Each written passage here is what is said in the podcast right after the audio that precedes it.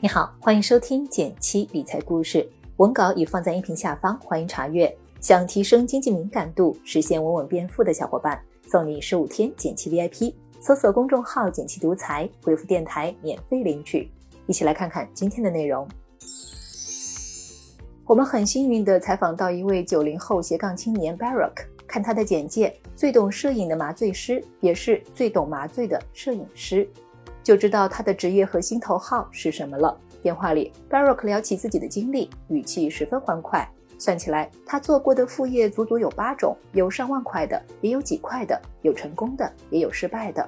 你可能好奇，他是不是很清闲，能做这么多事儿？作为一名专业麻醉医师，Barak 的主业绝不轻松。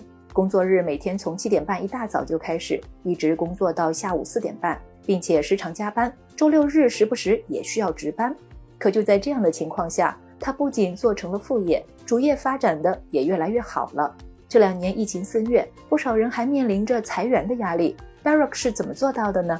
我把他的成功特质总结成了三个关键词：延展性、独特性和价值性。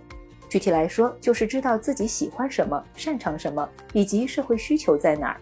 复盘 Barack 的故事，能够逆流而上，其实就是将这三个核心特质充分发挥的结果。他们在任何情况下都能源源不断地给他提供金钱和精神上的燃料。当我们说到个人倾向，大部分的时候总会觉得理想和现实很割裂，想做喜欢的事情，但总被金钱、时间等客观因素限制。但是 Barrack 的故事里，两者就结合得很好。他和大多数朋友一样，特别喜欢摄影和旅行。拍照是一张五元到两百元不等，一单两百到五百元。做领队的话，一单是两百到两千元。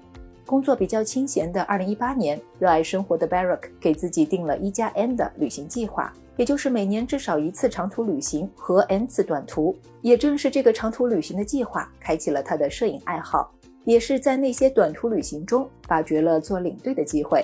那时刚好有个要去西藏的计划，他觉得西藏这么美的一个地方，一定得记录些珍贵的资料，就想把摄影学好。他在好几个月里翻遍了西单图书大厦所有关于摄影的图书，把光影技巧、色彩构图等理论都仔仔细细研读了一遍。翻完之后，他觉得即便无法和专业人士比，好歹也算入门了。后来，他把自己拍摄的照片分享在朋友圈和自己的公众号上，得到了不少朋友的正反馈和赞赏。他在外面旅行的时候，会帮路人、驴友拍一些照片，如果觉得自己拍的不错，就发给他们。本来就是纯粹的兴趣爱好，但是对方往往会发五到两百元不等的红包给他。有时候周末比较空，他就会去户外登山锻炼身体。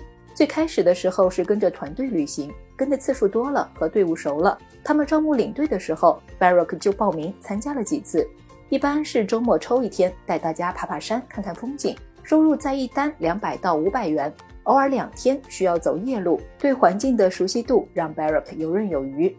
有时候我们聊到爱好，都止于皮毛，而 Barak 每一项都坚持了很久。比如埋头好几个月在图书馆学摄影理论，周末坚持去登山，逐渐把爱好都发展成了一个相对专业的东西。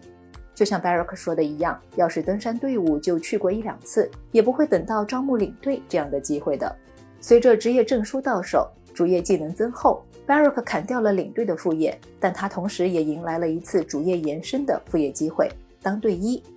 徒步的时候，最多一次五天一万块，公差是工资外奖励一到三万。投稿是在《航天报》，每篇一百到三百元。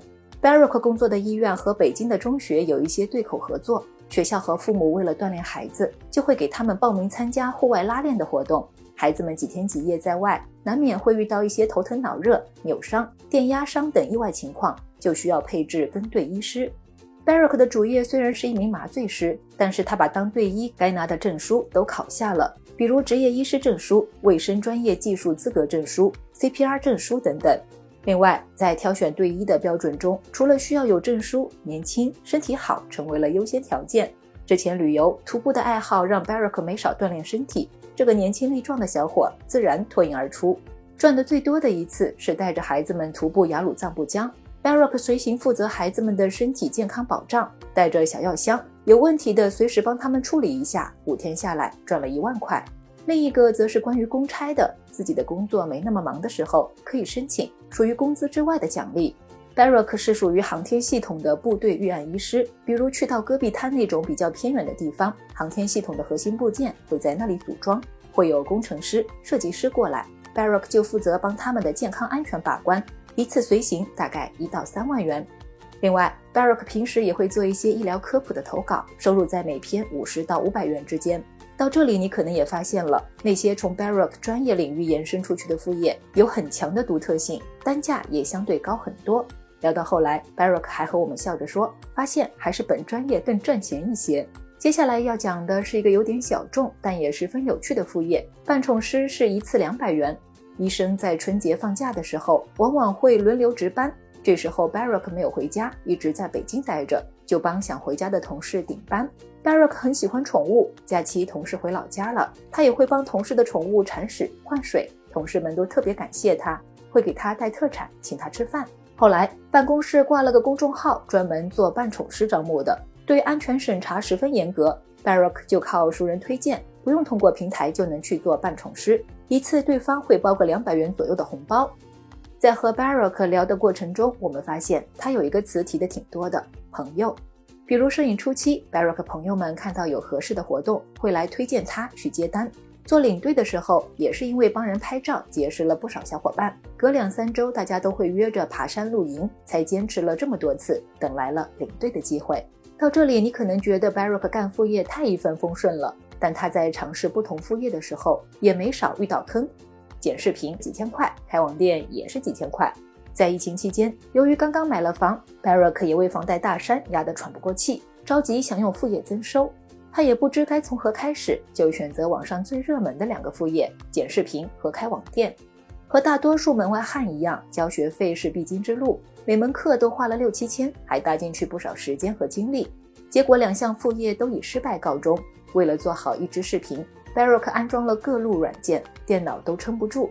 同时打开的软件数量一多，保准蓝屏。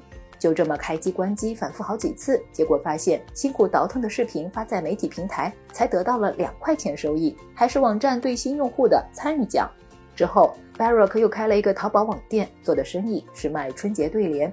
他跟着教程进货，交店铺押金，设计网店，都装点完备了，结果营收也就几十块。后来卖不出去的春联全送朋友了。